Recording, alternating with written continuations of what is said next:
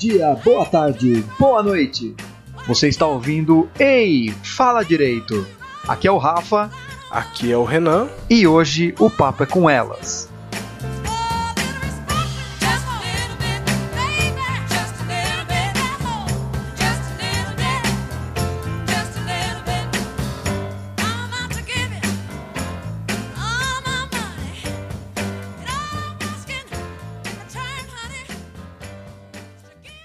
Aí, galera, eu sou a novinha. E a cada 11 minutos ocorre um estupro no Brasil e 12 mulheres são assassinadas por dia. Eu sou a Dora e a taxa de feminicídios no Brasil é de 4,8 a cada 100 mil, a quinta maior no mundo.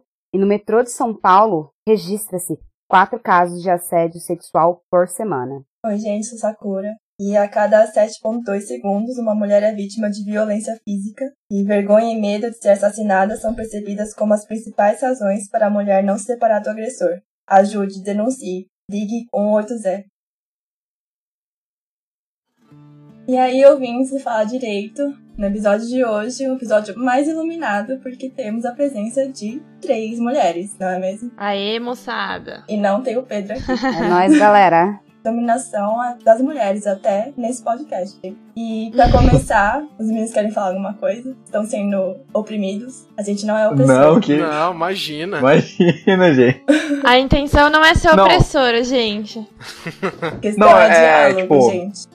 É, é legal porque, tipo, quem costuma ouvir a gente, a gente faz muita bagaceira, muita zoeira, só que de vez em quando a gente precisa falar de assunto sério, né? Por isso que, que vocês foram convidados a, a engrandecer esse podcast e trazer esse assunto que vocês vão trazer que eu vou parar de falar. então, e nesse episódio 26 vamos falar sobre feminismo. É, eu acho que o, o principal é conceituar, porque tem muita gente aí que fala que não é feminista, ou enfim, a gente escuta umas frases absurdas, eu não sou feminista nem machista, eu sou humanista, e a galera não sabe nem exatamente o que, que tá falando. Tipo, não sabe nem conceituar o feminismo, não sabe nem sobre o que, que é. E a gente acha importante colocar isso primeiro conceitual o que, que é e abrir a mente da galera. E não estamos falando só para o público masculino, porque sim, existem muitas mulheres que têm ideias super machistas, machistas e são contra o feminismo. Então estamos dialogando com ambos os sexos, todos os gêneros inclusive. E também tem muita mina que é feminista, mas não sabe que é feminista porque entende o feminismo de uma forma muito errada. Tipo, nem sabe o que é o feminismo. E daí, o tipo. Feminazi. Exato, sei lá, né? Enfim. O que quiser dizer que é, mas. Não sabe direito o que é o feminismo e fala que não é feminista, mas no fundo é feminista assim, segue pelo menos algumas coisas aí do feminismo e nem tá sabendo que. E esse termo que a Sakura falou, feminazi, gente, ele é o termo, assim, mais mais absurdo que alguém pode dizer, porque demonstra realmente o quanto você não conhece nem de nazismo e nem de feminismo. O feminismo, ele é sobre coletivismo e o nazismo não é sobre isso. Então, por que, que a gente tá chamando as feministas de feminazi? A gente não, mas por que, que estão chamando? A gente não, exatamente, exatamente. Quem é que tá chamando as feministas de feminazi? É a mesma galera que não sabe o que é o feminismo. Não, você quer dar uma definição aí? Então, eu acho que assim, é... primeiro lugar, falar que o feminismo ele não segue uma cartilha, ele não segue uma, uma regra, mas no geral ele vai pregar a igualdade né, em primeiro lugar. Não vai pregar a dominação das mulheres sobre os homens, jamais. Não é isso que o feminismo quer dizer. Na verdade, é assim, o fim da dominação de um gênero sobre o outro, que é uma coisa histórica, né, que a gente passa aí.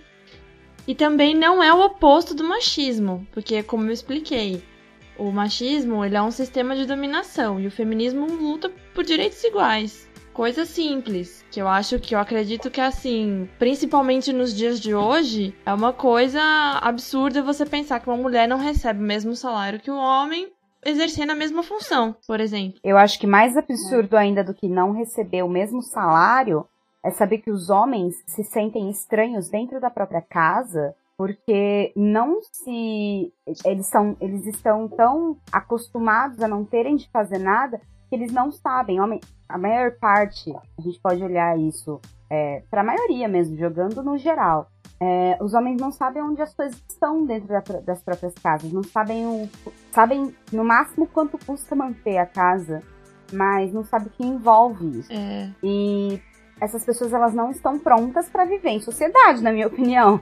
Assim, porque se você não sabe cuidar Sim, de si, não sabe cu- cuidar da sua própria casa, você depende de alguém. E esse esse alguém geralmente é uma mulher, tem muita coisa errada. Você não é autossuficiente, você não é um cidadão pronto. É, Eu concordo. Eu acho também que, principalmente, o feminismo ele vem aí pregar a liberdade da mulher, enfim, do ser o que quiser ser. E não viver, assim, sobre essa imposição da sociedade de. Ai, precisa ser perfeita, precisa ser maquiada, precisa ser dona de casa, precisa. Não. É exatamente ser o que quiser ser. E também lembrar que ah, as feministas é, tem que cortar o cabelo, não pode usar maquiagem, não tem nada disso.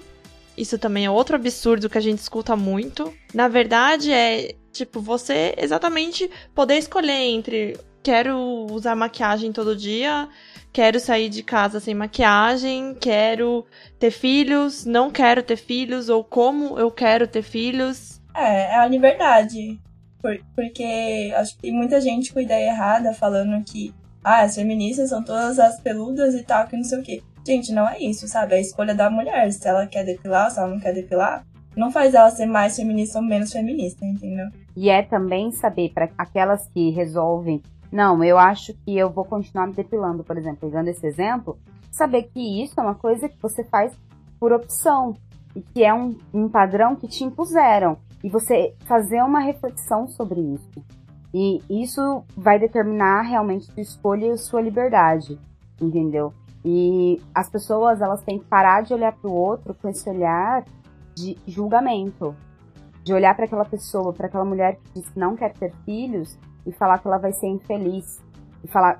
O É, mais exatamente. absurdo que eu já ouvi é: ai, você não quer ter filhos? Quem vai cuidar de você quando você ficar velha? Ué, eu vou pagar um enfermeiro. Ou assim, galera. nossa, que mulher não sonha em ter filhos. Toda mulher sonha em ter filhos. Não, minha gente. Não é toda mulher que sonha em Senão ter te filho. faz ser mais ou menos mulher. Exatamente. Não é toda mulher, inclusive, que pode ter filhos. Exato. Exato. Então a gente tá Eu- colocando um padrão que nem, nem todas nós podemos realmente seguir. Sim, é é, um padrão então. imposto e muitas vezes a mulher não quer, mas ela faz porque é socialmente um- uma regra, entendeu? Ela não quer ser diminuída perante a sociedade. Então ela tem filhos e cria, mas porém ela não é feliz. Ela Exato. tipo, tem outros sonhos, entendeu? Não, e o pior é quando. Ah, não, eu não quero ter filhos. Aí tem filho. Aí trabalha. E a sociedade vai julgar porque não é uma mãe perfeita, porque não fica em casa cuidando do filho. Ou vai fazer. Tipo, tudo gira em torno disso. Tudo é um julgamento. A mulher tem que ser aquele. Aquela coisa perfeita de casar, ter o filho e viver pro filho e pro marido. A gente acha que isso é meio absurdo e que isso não existe mais, mas isso é uma realidade muito forte ainda no Brasil. É que eu acho que, assim, pelo nosso escopo aqui, nós que estamos gravando, muitas vezes a gente vive numa bolha, entendeu? A gente acha que, ah, as coisas achar um absurdo e tal, mas pra muita gente isso é o normal.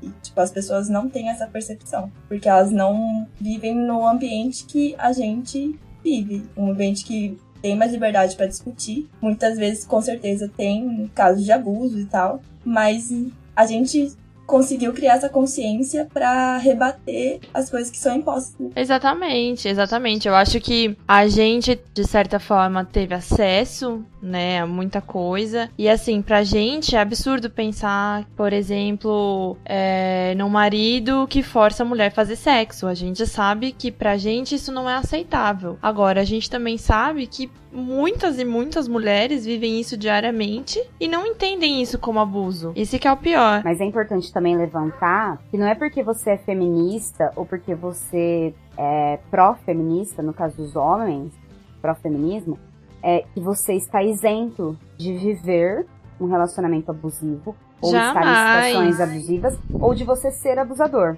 Porque muitas mulheres feministas se veem nesses relacionamentos. Por quê? Porque esse tipo de coisa é sobre dependência psicológica, é sobre afeto, Exatamente. é sobre manipulação. E todos nós, como Exatamente. estamos suscetíveis aí.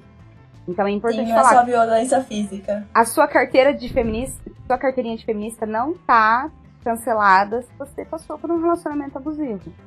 Não, exatamente. Eu mesma já passei por relacionamento abusivo.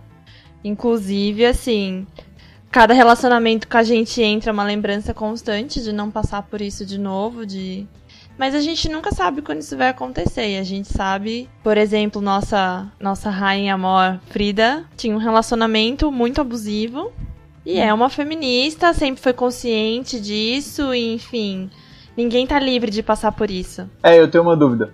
A gente poderia considerar que o feminismo ele é um movimento social e até político? Exatamente. Ou, ou não? Tá Sim. certíssimo. Com certeza. Certíssimo. É a melhor Tá. definição. Eu tenho outra dúvida, e aí não sei mesmo. Existe um, um surgimento datado, uma época em que esse movimento surgiu, em que as mulheres tomaram consciência do seu lugar e dos, dos anseios que elas tinham, da liberdade que elas buscavam? Existe um período histórico, pá, foi tipo no- na Revolução Industrial, foi, sei lá, nos anos 80. Não, foi, foi exatamente, inclusive as sufragistas, que elas lutavam, elas se entenderam na- perante a sociedade e aí elas começaram a pensar como uma maioria. É aí que a gente também pode Uhum. entrar e falar sobre sororidade, enfim, o coletivo feminista, né? E aí elas Uhum. entenderam o quê?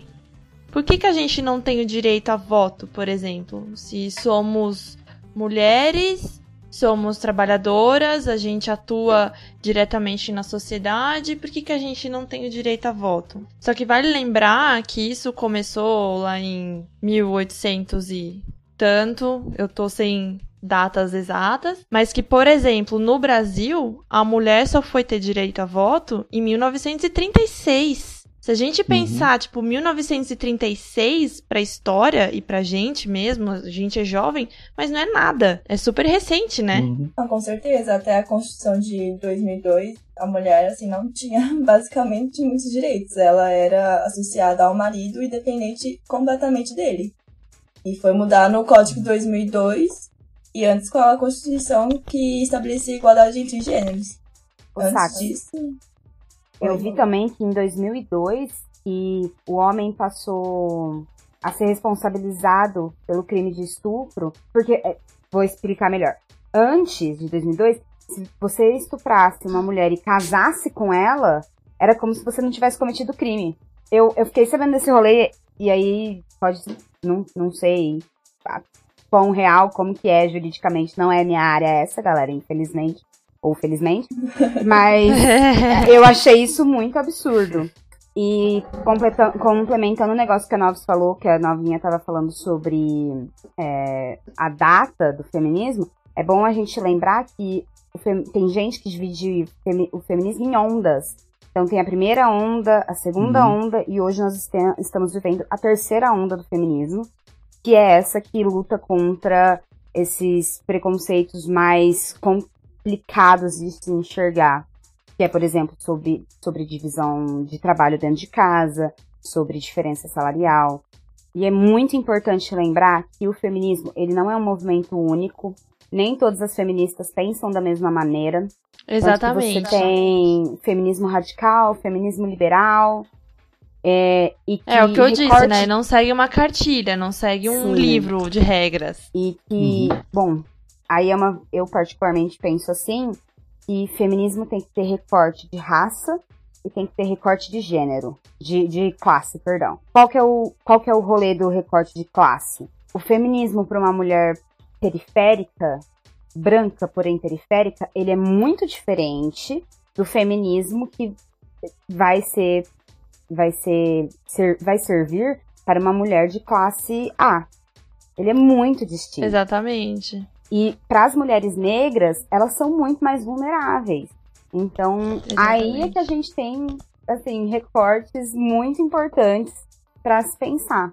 Inclusive, dentro do, do feminismo, eu já participei de muitas discussões sobre isso.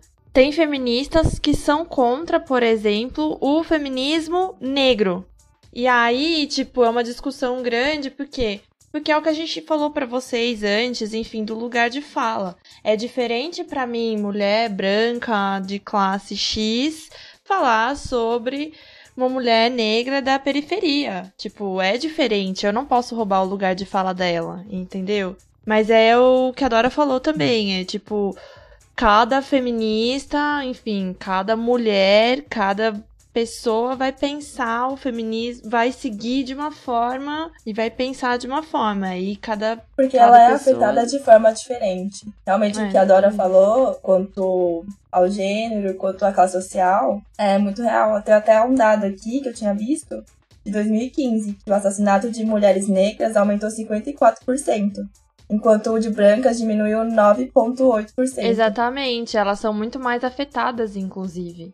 Isso é uma Isso coisa que eu acho que a grande maioria das. Assim, existe o pensar sobre o feminismo e aí a gente vai adentrando em coisas cada vez maiores, sabe? Uhum. São coisas que é, as pessoas nem pensam. É que tem o aspecto cultural também da alta sexualização da chamada mulata no Brasil. Principalmente no carnaval, internacionalmente. Então, é uma, uma, é uma coisa que afeta mais do que eu acho que as mulheres brancas. Isso tem muito a ver com desumanização.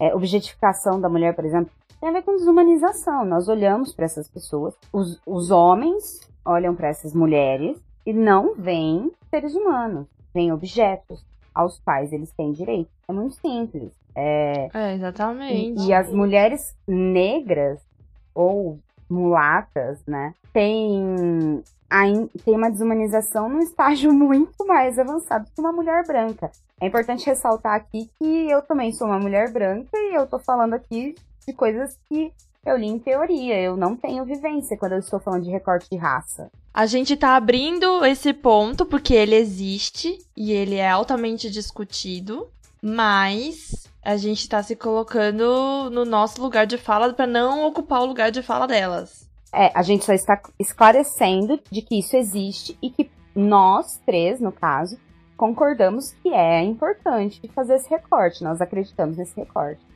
Então é só para esclarecer as coisas. Nenhuma de nós aqui tem essa experiência nesse sentido. Nós temos nossas vivências como mulheres.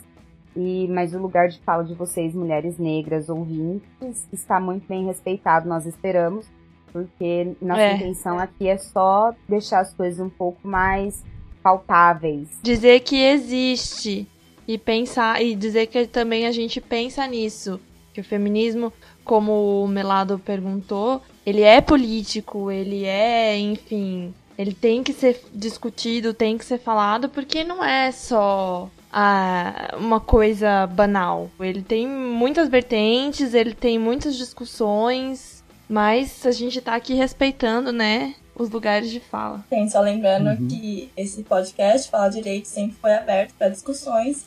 Então, se você quiser, tiver uma opinião divergente ou apoiando a gente, só deixar aquele comentário. Co- Como elas abriram pra, pra se alguém tem alguma, alguma, algum posicionamento, alguma coisa a acrescentar, acho que já poderia. Pô, mas dizer que as nossas redes sociais estão aí, Exatamente. no SoundCloud, no, Sim, no sim. Acho nosso que- e-mail. eu acho que isso também faz parte do feminismo, porque o feminismo, ele é discussão, ele é construção, ele é Sim. conversa. Então a gente pode estar falando coisas aqui que alguém discorde, eu acho que ok, vamos, vamos ter discussões saudáveis, é isso que importa. Uhum. Não adianta você discordar de uma forma Cegamente. com ódio, com é, discurso de ódio não pega. Então vamos discutir de forma saudável, construtiva. Vamos argumentar, argumentar. Exatamente. Reflitam sobre suas realidades e argumentem.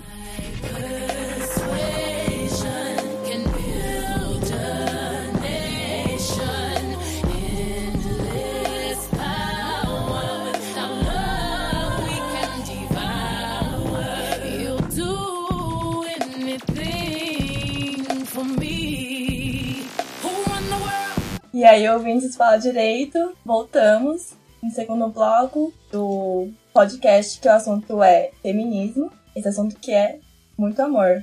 E temos a pergunta do Melado. Ah, é verdade. É, se, se vocês já ouviram esse podcast antes, vocês já devem me conhecer. Não, assim, é, eu, eu, eu, tenho uma, eu tenho uma dúvida, uma pergunta. Não sei nem, se- não sei nem se é bem uma dúvida, mas tipo, sobre machismo. É, é, eu vou falar por experiência própria mesmo, acho que também muita gente passa por isso. É aquela situação de que às vezes você tá sendo machista e você não tá percebendo. É Aquela, aquela situação de você tá sempre ter que tá se policiando pra não, pra não acabar cometendo essa, essa falha. E às vezes é difícil, sabe? Porque é um negócio tão arraigado. Eu queria saber se a própria mulher ela pode estar sendo meio machista, ela pode estar. ela é difícil, ela tem que estar se policiando também toda hora. Ah, eu posso responder? Olha, pode. Eu tenho um exemplo, assim, muito bom. Eu sou uma pessoa de gênio muito forte. Eu brigo muito fácil. Sério mesmo? As meninas, as meninas me conhecem. É, é muito fácil pra eu perder minha linha e brigar com alguém. Por como eu faço pra não, para isso não acontecer? Eu me policio constantemente. Então é isso. Você vai ter que se policiar constantemente, porque, gente, isso é viver em sociedade. Mulheres podem ser machistas? Sim. Eu já fui machista? Já. Eu continuo sendo de vez em quando. Porque a gente escorrega. Porque a gente foi ensinado um pensamento. Só que essa é a diferença. O primeiro pensamento que a gente tem sobre uma coisa é o que a gente foi ensinado. O segundo pensamento que a gente tem sobre uma coisa é o que a gente quer se tornar. E a essa gente é a tá diferença. construindo, né? Exato. Então, ser feminista é desconstruir o seu machismo e construir o seu feminismo. Você tá saindo de uma de uma casa de madeira e está construindo uma mansão. Porque ser feminista, cara, é você ter uma mansão, entendeu?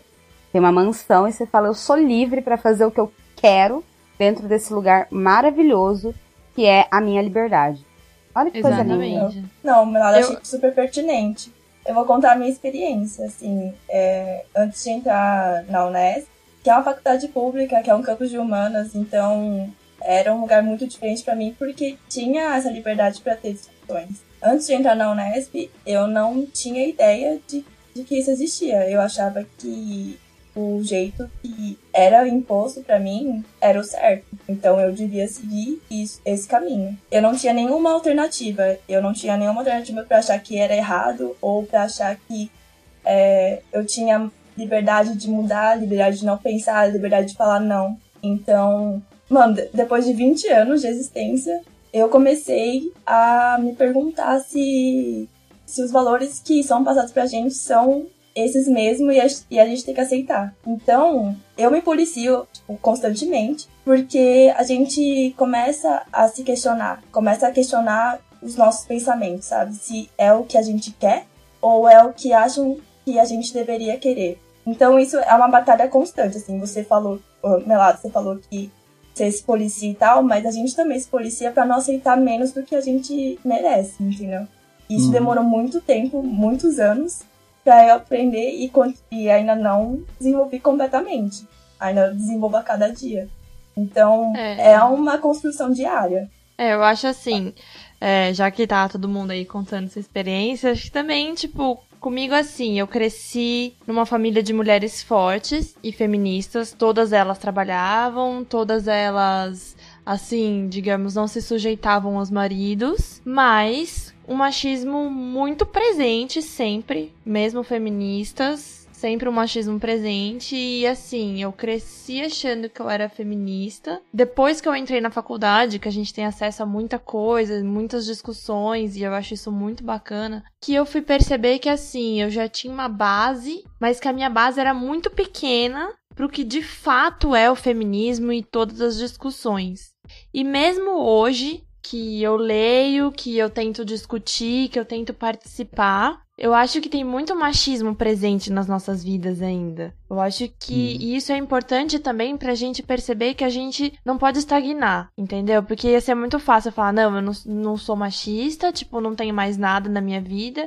Não é isso, eu acho que é uma luta constante mesmo. Eu acho que o mais importante é a gente perceber que a gente tá fazendo certas coisas, perceber que o amigo tá sendo machista também falar, peraí, essa sua fala não foi legal. E Uhum. reconhecer, né? Tipo, discutir, é o que a gente tá fazendo aqui, discutir sobre, falar sobre, por exemplo, em algum momento eu chego pra você e falo, olha, essa sua fala foi machista. E você falar, por que que você achou machista? E a gente vai discutir sobre isso. É uma Uhum. uma discussão constante. Eu acho que isso é muito importante. A gente tem que ter. A gente tem que. Eu acho que assim, eu tento lutar pra ser uma pessoa melhor todo dia. Pra ser uma pessoa melhor que eu já fui e melhor do que eu posso ser, entendeu? Assim, Mas lembrando que é, são nossas experiências, assim. Para algumas pessoas é mais fácil é, exteriori- exteriorizar isso e para algumas pessoas não. Porque, assim, eu lembro que quando eu entrei na faculdade, a novinha entrou depois de mim. E ela discutia, assim, mais facilmente do que eu, entendeu?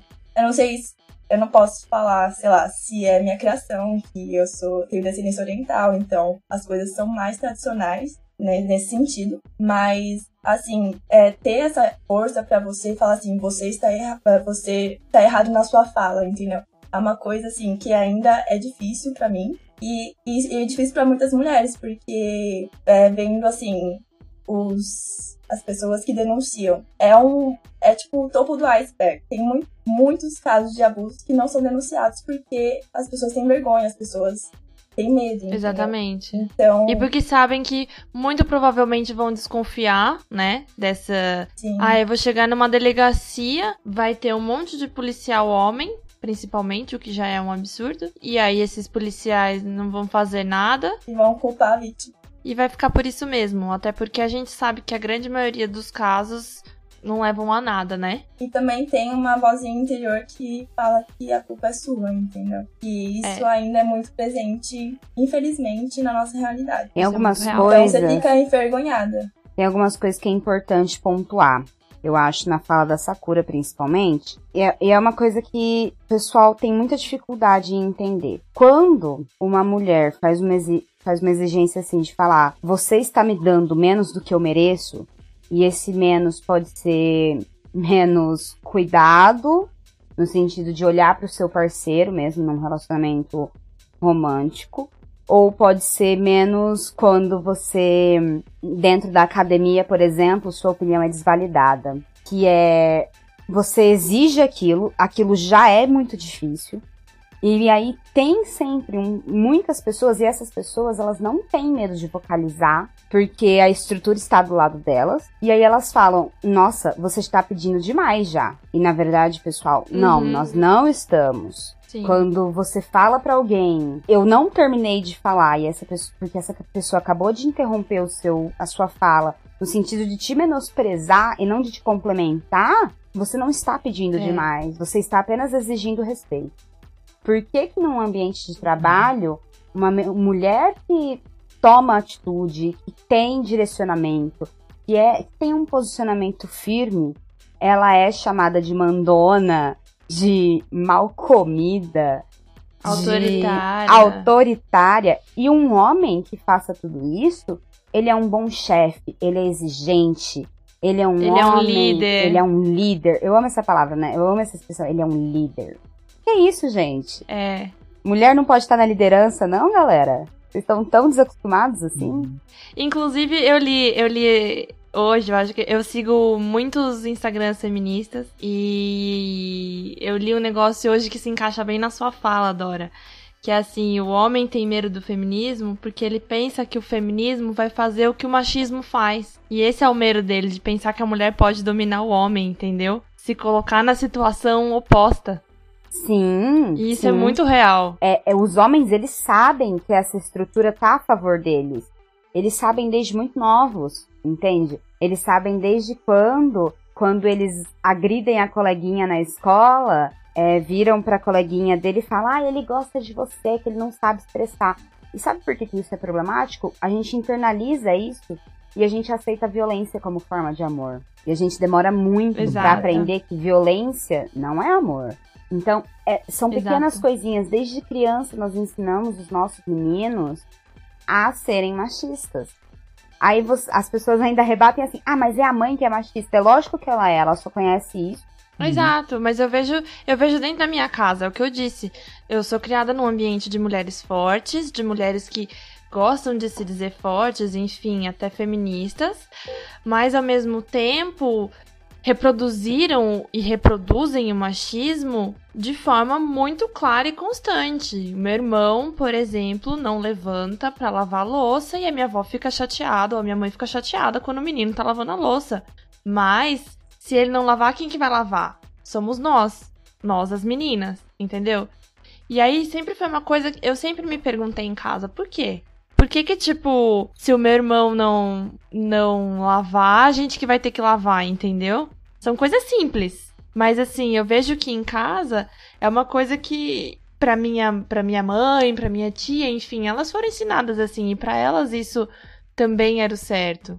E hoje em dia a gente tem discussões gigantescas em casa em relação ao feminismo e que o feminismo também não prega que a mulher não pode ser dona de casa. Uhum. Não é isso. É escolher se ela quer ser uma dona de casa ou não. Sim, eu. Gente, vocês podem dar. ma- Desculpa. é, só mais exemplos, assim, de quem já deu um passo pra fora do machismo, mas ainda ainda dá essas derrapadas, assim, do dia a dia mesmo. Porque eu, eu tenho a impressão, eu vivo com a impressão de que eu faço isso direto. E é aquela coisa de que até eu não ter essa discussão, eu não vou saber, não é? mais ou menos por aí. É, Vocês têm mais, mais exemplos assim de coisa que pode não parecer, pode não ser o cerne do problema, mas tá ali diariamente? Por exemplo, você já ouviu. Vou mudar o exemplo. Pensa numa lista de mulheres, mas uma lista assim, com no mínimo cinco mulheres que você admira por razões que não sejam ligadas a um homem ou a beleza dela. Ou a qualquer característica Hum, seja ligada à feminilidade. A feminilidade não é um problema, mas ela é um problema quando a gente acha que as mulheres são só aquilo, entende? Então, por exemplo, entendo. é, que mulheres vocês, homens, olham e falam: Poxa, quando eu crescer eu quero ser igual a essa mulher. Isso é um exercício Ah, muito sim, é. simples e que é o maior exemplo de que nós não temos as mulheres como protagonistas. Outra coisa simples, assim, que eu vejo muito também, que são situações que acontecem diariamente e é uma coisa que normalmente a galera não para pra pensar. Então, por exemplo, eu tava no carnaval e a gente tava no- em cinco meninas e tinha um menino com a gente. Esse um menino que tava com a gente, o tempo todo que ele tava com a gente, ele tava inibindo outros homens de chegar, de chegar na gente. Em dois minutos que ele foi comprar uma bebida, três caras chegaram na gente. E aí, assim, eu percebo que a- o momento que a gente dizia não, os caras continuavam.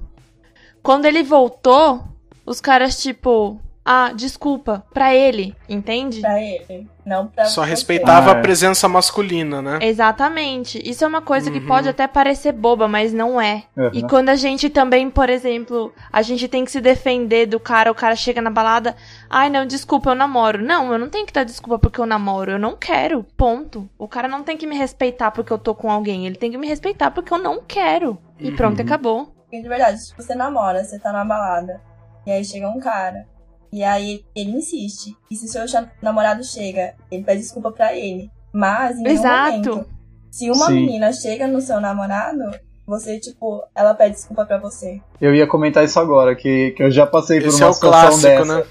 Que o cara chegou na minha namorada e aí ele pediu desculpa pra mim e não pra ela. Exato. Exatamente. Porque Exato. ele vê como a gente uma posse é, de, de homem, entendeu? A Ou gente não tem essa Ou escolha. tipo, Melado, você como, como homem e que citou da, da situação da sua namorada, o que poderia acontecer também é, por exemplo, o cara chega na sua namorada. E aí, antes de ela responder qualquer coisa, você responder por ela, sabe? Isso também é uma Aham. situação de machismo. Do tipo, o cara chega, Sim. e aí? E você já vira e fala, não, ela namora. Tipo, deixa ela Você responder. querer ser o porta-voz, né? Exatamente, deixa ela responder que ela não quer. Aham. Entendeu? E o cara tem que entender que é ela que tá se impondo também, não é você como namorado dela, como homem que tá resolvendo a situação. Sempre Uhum. lembrando, né, gente, na balada, não é não. Se a menina não quer ficar com você, ela não precisa dar um motivo. Ela só não quer. Deixa ela em paz, entendeu? Ela não tem que ficar justificando. E também, depois, não é pra sair puto e falar assim, nossa, que mal comida. Porque ela tá E, tipo- saindo, assim, de shortinho curto e fica nessa, dando, fazendo cu doce, entendeu? E se a menina quis e chegou em você, não é porque ela é puta também, não. É só porque ela quis. E pronto, acabou. Não é porque ela. Nossa, essa aí é dadeira, essa aí é. Enfim, foda-se. É só porque ela quis e ela tá na liberdade dela de querer chegar em você, sabe?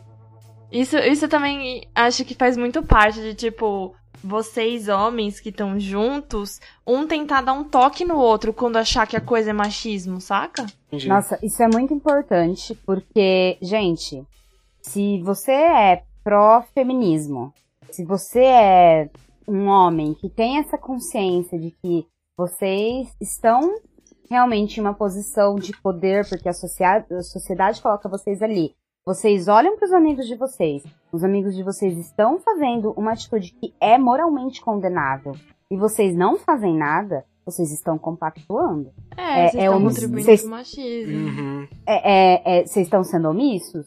Quem tem omisso tem culpa no cartório também, pessoal. Não, e É, o que a gente vamos- falou... É, a omissão é também- uma forma de validar, né? É, Sim, e também a gente sabe que tem esses grupos de WhatsApp e tal. E tem, tipo, homem que fica trocando nudes que recebe tipo, pros outros amigos, entendeu? Gente, isso não se faz. é. Se a mina mandou um nude pra você, é pra você. Não é pra você ficar se gabando pros seus amigos, entendeu? Inclusive, nós até gravamos, gravamos um, um, um episódio sobre vazamento de nudes até. Não é uns só. eu atrás. Não é né? só, não é só vazamento de imagem, mas é texto que ela te manda. É se vocês gravaram uma transa. Isso é muito grave, porque pro homem, o, pro homem, se existe um nude dele na rede, ótimo, excelente, propaganda. Porque ninguém vai condenar ele. A mulher, ela é condenada por isso. Porque a mulher, o sexo da mulher só pode ser reprodutivo, por exemplo.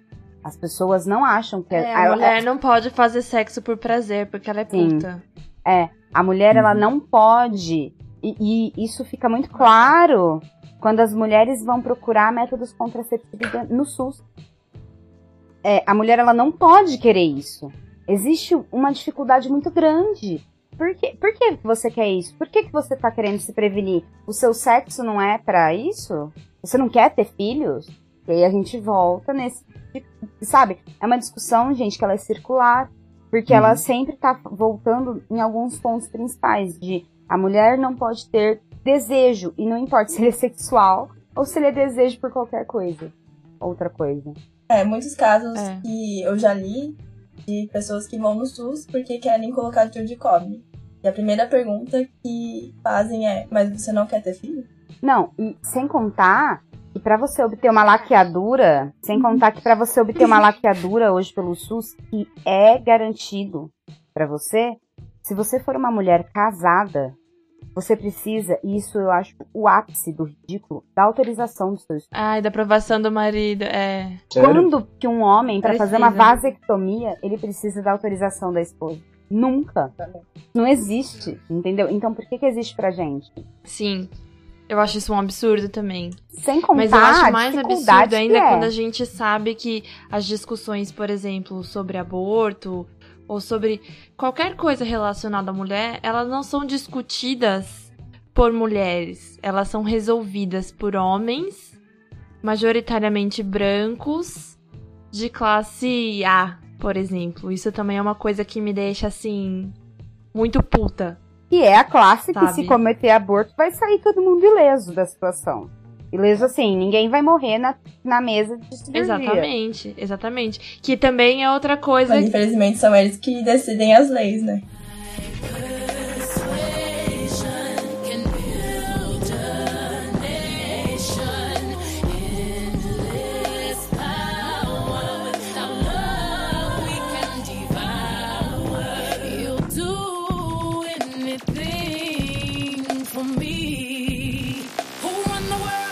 Então, eu acho importante essa, essa fala sobre o aborto e dizer que, assim, é muito fácil pra nós, aqui que estamos falando, mulheres brancas de uma classe média ou classe média alta, enfim, não estou sabendo definir, mas eu acho que a gente tem condições de conseguir, por exemplo, 3 mil reais para fazer um aborto num lugar que não seja muito ruim. Agora, o índice de mortes das mulheres periféricas por causa de aborto é muito, muito, muito maior. Elas são as mais afetadas. Por quê?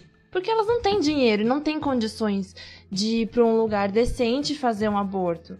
E aí também entra uma coisa que eu já vi muitas vezes. Primeiro que elas praticamente não estão nos dados, né? Tipo, já é difícil. Mas eu escuto assim, ah, é. Ah, condenando a mulher que não quer ter filho. Já é o primeiro. Aí tem o filho e coloca pra adotar. Aí digamos que os gays vão adotar. Aí condenam os gays por adotar. Tipo, a galera não quer nada, mano. A galera quer continuar no sistema de sempre.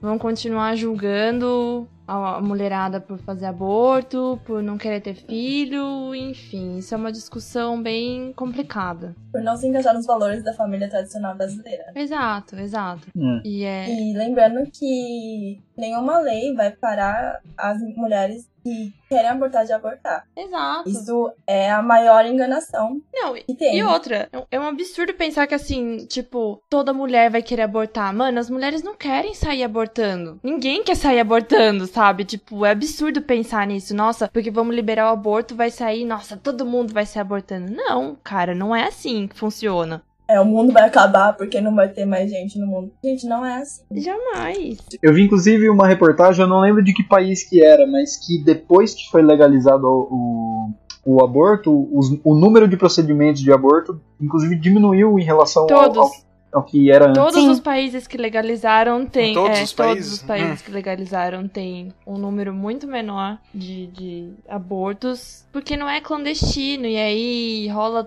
todo um, um acompanhamento. Um trabalho de conscientizar também sexualmente a população. Exato, exato. Porque falta informação, falta informação sobre sexo seguro, principalmente para as mulheres. É. E quem acaba abortando é porque realmente não tem como, não tem tem seus motivos. É, tá no E o Brasil tá seguindo um caminho que é retrógrado, porque o Congresso quer tornar ilegal os abortos que já, já eram permitidos, que são poucos, em poucos casos. Uhum. Então, ele Uhum. tá tipo, indo contra as tendências, entendeu? E, Exatamente. tipo, por quê? Porque quem faz as leis é o homem cis, branco, de classe alta. E não enxerga a base que realmente precisa, tipo, precisa de métodos mais seguros pra escolher. A gente só tem que entender uma coisa sobre esse debate. Quando eu falo a gente, eu quero dizer a sociedade brasileira como um todo. Que é, esse debate ele não é moral. Ele é técnico e científico. Aborto, legalização do aborto, não é sobre é, a gente sair transando por aí e aí acontecem as gravidezes indesejadas e aí a gente vai abortar porque é uma solução. Não é isso. É sobre não é isso mulheres que j- estão tendo gra gravidezes indesejadas e que já buscam esse aborto, porém que estão morrendo nas mesas de cirurgia. E que, ou que, se não estão morrendo, elas estão dando.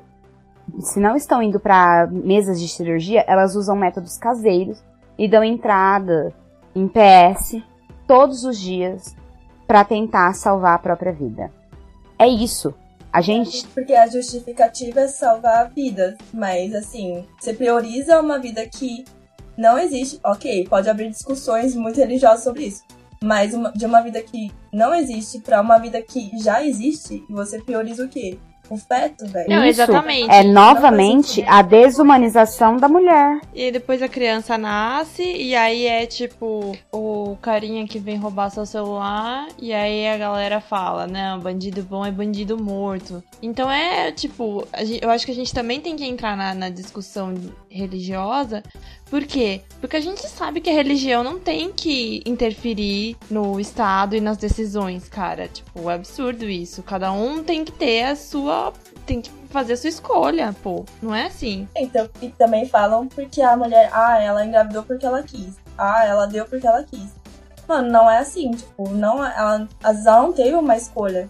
E aí falam que o feto não tem escolha por- porque ele vai ser assassinado. A mulher não teve escolha. A mulher não tem escolha. Exatamente. E a gente sabe que também uma grande parte dessas mulheres aborta, por quê? Porque não tem a parceria do, da- do cara que, tipo, fez o filho com ela, pô. A gente sabe disso.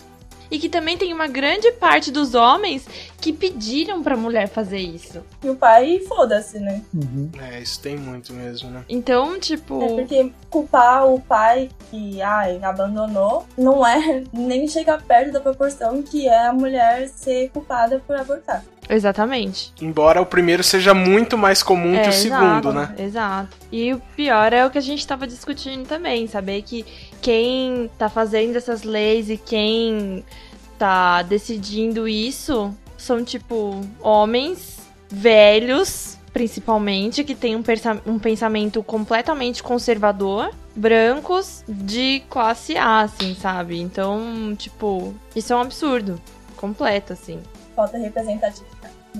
Total, total. Como que você vai falar, tipo, de uma mulher, ou enfim, do- da escolha da mulher, ou. Porque muita gente escolhe pra mulher, mas ela não pode escolher por ela nesse caso.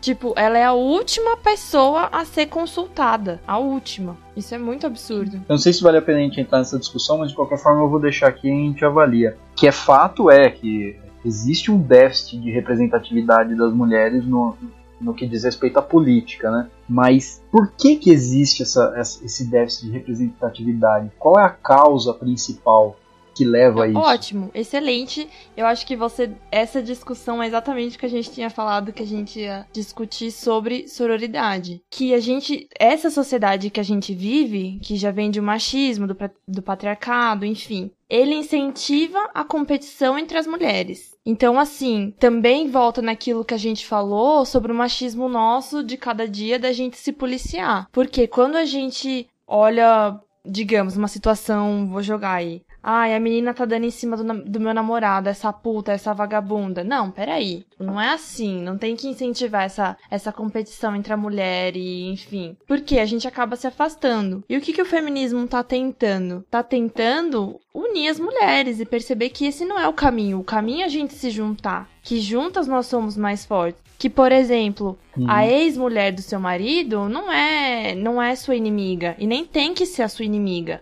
Principalmente se ela for mãe dos filhos do cara. E se vocês e se as mulheres entenderem que elas podem ter uma convivência excelente, vai ser bom pra elas, vai ser bom pra criança, vai ser bom pro cara, porque também a gente sabe que muitas vezes essa competitividade também é influenciada pelo cara, né, incentivada pelo cara. E eu Uhum. acho que É porque, na verdade, a sociedade, assim, no aspecto político que você tinha falado, Melanie, a sociedade dá um espaço mínimo para, para as mulheres. E a gente tem que lutar umas contra as outras para ocupar esse espaço mínimo, ao Exatamente. invés de a gente se juntar e conquistar um espaço maior, entendeu? Eu acho- isso que é, é posto pra gente, que a gente, ai, tem que ser que nem aquela mulher, tem que pegar o cargo daquela mulher, entendeu? E não da, dos Uhum. homens. Eu acho que também tem a ver com a gente. Nós olhamos para as mulheres e não vemos competência nelas.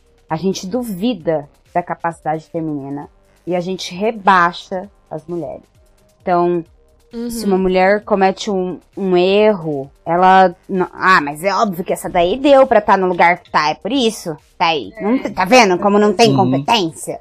E às vezes não é bem assim. Enquanto um homem que cometeu um erro, ele é só um homem. É, a gente olha pras mulheres e a gente não vê ela. Isso é muito complicado. Como nós vamos ocupar lugares que a gente nunca viu ninguém ocupando? Então, nós olhamos para cargos políticos, para secretarias municipais e estaduais, para ministérios, e nós não vemos mulheres. Nós vemos homens, nós vemos homens brancos, nós vemos homens heterossexuais, nós vemos pessoas de classe A, nós vemos uma elite, né? Exatamente. Nós vemos pessoas que são a casta mais alta e intocável.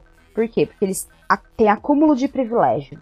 E isso é muito complicado porque a gente já começa a duvidar da nossa capacidade de chegar lá. É, a gente tá Uhum. caminhando a passos lentos pra tentar conquistar esse território que é majoritariamente masculino, enfim. E assim, eu vejo que mesmo, por exemplo, mulheres que estão dentro da política, às vezes, é, a grande maioria das mulheres que eu conheço, enfim, opta por votar em homens e não dá essa chance pra mulheres, entendeu? Porque é exatamente isso. A gente não.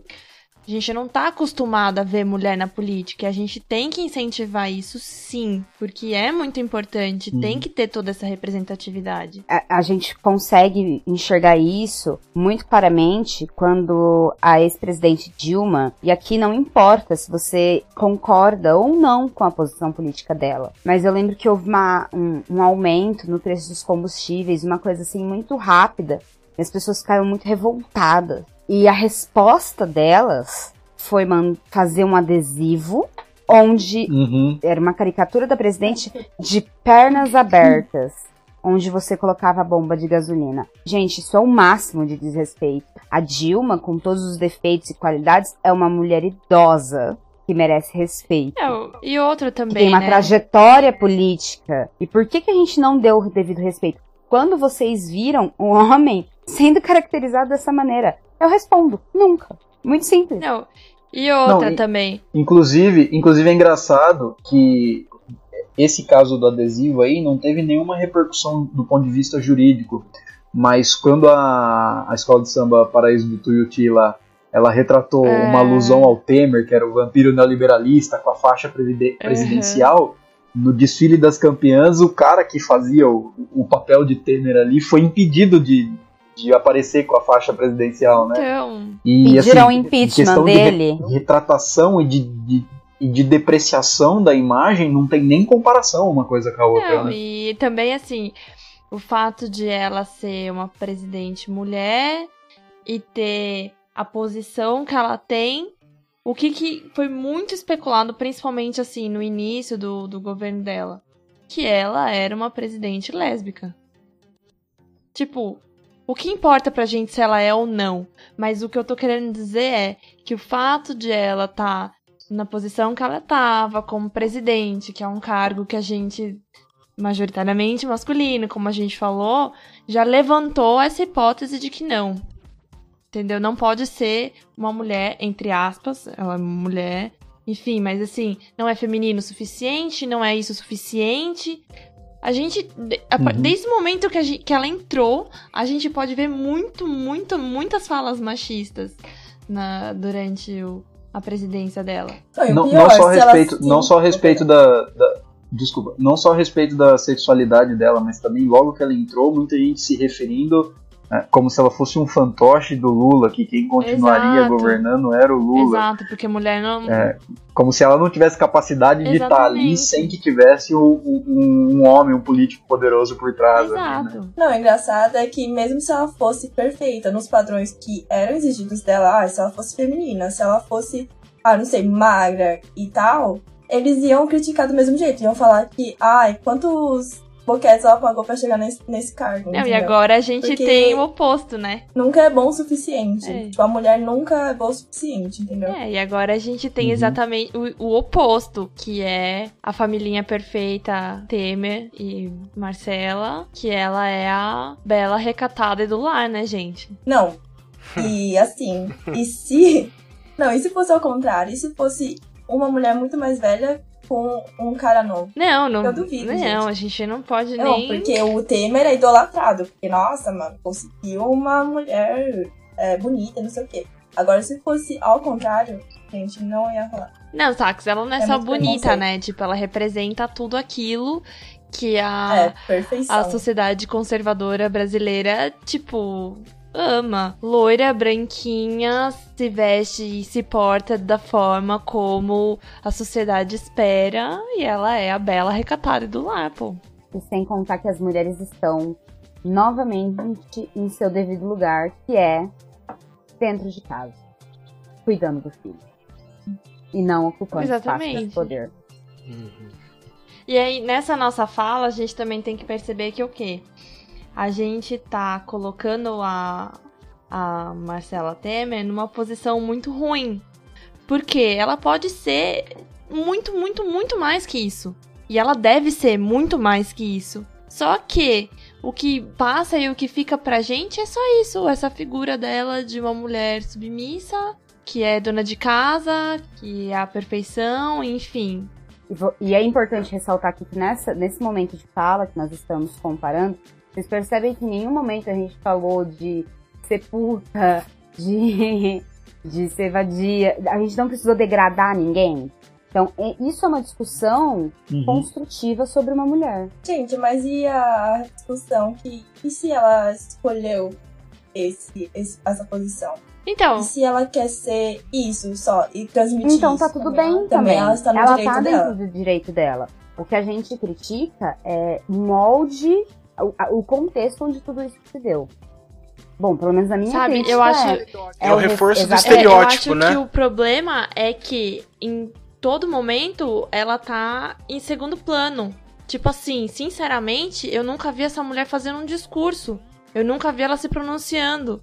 Por quê? Porque tudo isso que a gente tá falando aqui é uma coisa que impõe pra ela, não é uma coisa. Talvez ela tenha escolhido isso. Exatamente, talvez ela tenha escolhido ficar em casa, ser a mãe do, do filho dela. Mas, tipo, ela tá sempre em Ela segundo tem que ter plano. consciência de. É, não, ela também tem que ter consciência de como ela afeta a população. Não, não Porque parece- O exemplo dela É, perpetua esse estigma que a população tem. exatamente. E esse é o ideal que as meninas querem. Tipo assim, Não vou nem começar a falar da escola das princesas. Por mais que ela possa ter escolhido isso, o que passa pra gente é que escolheram pra ela a todo momento. Escolheram as coisas pra ela, entendeu?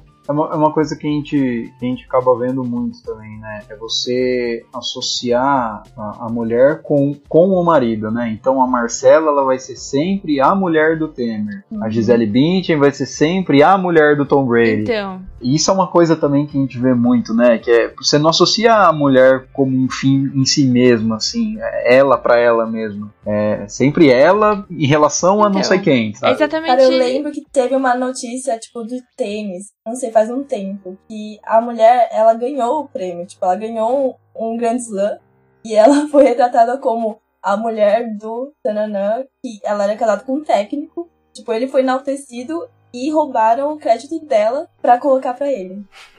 tipo, o Sim. maior absurdo da vida. É exatamente isso que o, que o Melado falou, que eu tava querendo dizer sobre a, a Marcela Temer, entendeu? Eu acho que ela deve ser uma grande mulher, ela deve, tipo, ser muito mais do que isso que a gente tá acostumado a ver, só que é só isso que a gente tá acostumado a ver mesmo. E é isso que é interessante pra eles mostrarem também, entendeu? Que ela é Uhum. a primeira dama. Ponto. Bom, gente, o que a gente queria deixar, assim, bem na, mente de vocês era o ideal de so- sororidade mesmo. Que é a mulher ajudando a mulher. E a gente não é inimigo de ninguém. E a gente só quer o nosso espaço na sociedade, um lugar que a gente tem direito. Inclusive, E- eu acho Produção. Perdão, Eu fala. acho que a, a construção do feminismo e do, do nosso feminismo, que a gente morou junta, enfim, eu acho que isso que a gente tá fazendo aqui, que é discutir, conversar, e, enfim, como a Sax falou, quando a gente, quando ela entrou na faculdade, ela era de uma forma e a gente vai mudando, isso tudo se deve por quê? Porque a gente senta, a gente discute, a gente aprende umas com as outras, a gente tá ali umas pras outras, e é isso que é importante. Que o feminismo também, ele não pode, não adianta eu pensar o feminismo só pra mim, e eu virar, eu me tornar uma pessoa melhor sem compartilhar isso, sem crescer, enfim, sem estar ali olhando pra minha mãe, né, que tá, tá passando mal, tá sozinha numa festa, eu ver que ela tá ali correndo perigo e ficar na minha de boa. Não, jamais. Se eu ver que tem uma mulher que tá numa situação complicada, eu vou fazer de tudo pra ajudar ela. Por mais que isso também me coloque em risco, eu vou estar ali pra tentar ajudar ela. É, sobre sororidade, uma coisa que eu gosto sempre de lembrar é que a gente não tá aqui pra passar a mão na cabeça de ninguém também. Então, se uma mulher errou, a gente vai falar, ô meu amor, você sabe que você tá errada. É, você tá errada. Mas a gente também não vai deixar o homem estar errado e a gente não fazer nada, que essa é a posição atual da nossa sociedade. Então, é isso, é você olhar para as pessoas com um olhar mais humanizado. É você olhar para sua amiga, e eu sempre falo isso para as meninas, moro numa república e eu sempre penso nisso, eu sempre falo isso. Nós somos mulheres que estamos em situação de risco. Quando? Quando estamos bêbadas em uma festa. E é engraçado que o pessoal da minha casa sempre disse eu sempre estava muito atenta. Mesmo quando eu estava bêbada, eu sabia tudo o que estava acontecendo. E, gente, isso é medo. Pura e simplesmente. Porque É uma situação real. as meninas estão vulneráveis. Os rapazes também estão. Mas as meninas estão mais. Estão, exatamente, mas eu acho assim, a gente vive com medo, mas se você souber que tem alguém ali que tá preparado pra te ajudar se você precisar, você fica muito melhor, não é? Sim, então eu acho que esse é o papel que a gente tem que ter uma pra outra. Essa pessoa que olha com esses olhos de cuidado, que passa numa festa e vê uma menina meio desacordada e um cara ali do lado dela, você vai ali, Oi, amiga, quanto tempo que eu não te vejo? Vamos dar um rolê ali no banheiro. Entendeu? É isso, Exato. gente. É se você vê uma moça sendo incomodada num ponto de ônibus, você vai lá, nossa, Rogéria, como tá a sua mãe? É isso, são, é- são umas coisas tão tontas. É, E vocês, homens, também podem fazer isso. isso que eu ia falar. O homem, eu acho que ele não deve ficar. Omisso. Eu acho. É, exatamente, omisso perante uma situação dessa. Eu Jamais. acho que faz parte, sim. principalmente em lugares públicos, com muita gente e tudo mais, é onde a mulher naturalmente acha que ela tá um pouco menos suscetível a isso. Porque eu vejo, É. por exemplo, que quando a gente tá num ponto de ônibus, a gente não espera uma. a gente- bom, a gente não devia de esperar nunca, né? Mas a gente não espera uma abordagem é, agressiva. E às vezes tem rapazes no- nos ali junto e eles poderiam nos ajudar. E eles preferem ser omissos. E isso é muito triste. Gente, Entende? não é- e não é só em ambiente público com desconhecidos. Se você sabe de um relacionamento abusivo, se, se você sabe de uma violência, seja física ou seja psicológica, mano, não tem essa de relacionamento é, de marido e mulher não se mete a colher. Mete a colher, sim. Você tem que Mete ajudar. colher, Mete a colher, mete mete a panela, Mete, mete me- tudo, vai metendo, Faca- gente. Vai faca é um metendo pouco- no meio. Faca é um pouco difícil de meter a faca ali, porque a hora que você mete a faca pode acontecer uma agressão. Talvez você vai agredir Não, o cara mas- que era o agressor. É legítima defesa, eu acho, nesse caso. Os, os- o pessoal aí, os bacharéis em direito, Jurista. podem, me, Tá podem tá dizer melhor. Porém, assim, gente, vamos evitar, assim, mas É. tá? não querer transmitir essa ideia de violência. Eu sou uma pessoa um pouco radical, A gente aqui não tá pregando a violência, pessoal. A Não. gente só tá pedindo pra ajudar a pessoa que está em situação de violência. Ajudem, ajudem. Olhem pros amigos. Vocês, homens, que têm amigas mulheres, zelem por elas. Já que vocês não, se vocês não quiserem fazer uma intervenção em uma estranha, façam com as suas amigas. Já é bastante coisa. Entendeu? Na, na verdade, não é, é. transmita pros seus amigos esses É, valores. na verdade, não é bastante coisa. Não é mais que obrigação de vocês como seres humanos civilizados. Mas a gente já fica grave.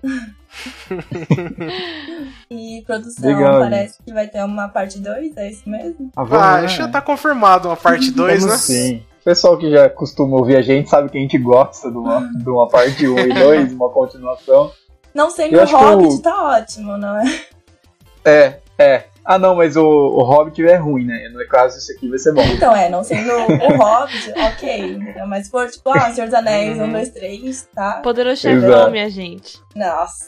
É, há controvérsias Há- há com relação ao terceiro. né, É, Um e dois Com não dá pra negar, minha gente. O três vocês até podem falar alguma coisa, por mais que eu não ache. Mas um e dois não dá pra negar.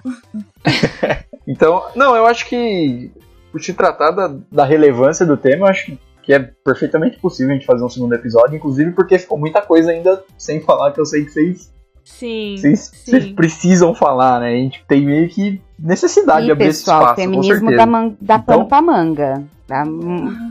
É, Bem, Mas também, então assim, vamos- quem estiver ouvindo e também tiver alguma questão, é só mandar uma mensagem. Não sei como funciona a produção, mas assim, eu acho que é A aberto. gente deixa link aí, o a gente, e-mail, a gente vai deixar no, Facebook. na descrição do vídeo, inclusive quem quiser Do vídeo, fazer- o Melado é sempre do acha vídeo. que a gente tá é, no eu YouTube. sempre acho que nós estamos no YouTube.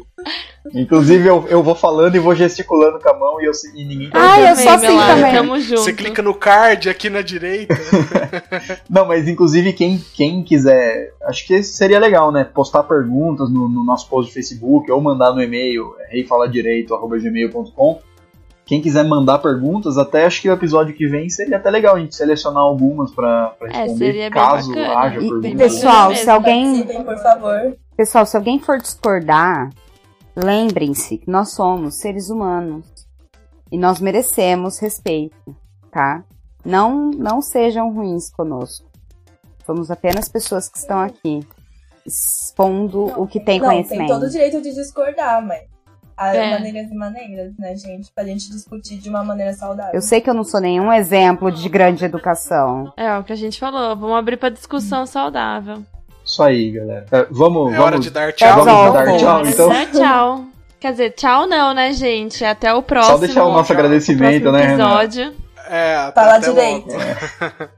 É, é um, é um até breve. Só queria agradecer vocês desde já também por, por terem aceitado o convite e terem, terem vindo aqui explicar, porque era muita coisa que a gente precisava ouvir também, sabe?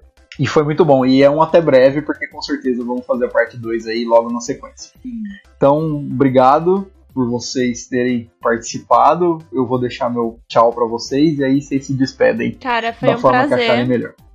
Eu adoro falar sobre feminismo, eu acho muito importante. Eu acho importante vocês, homens, estarem abrindo esse espaço pra gente também.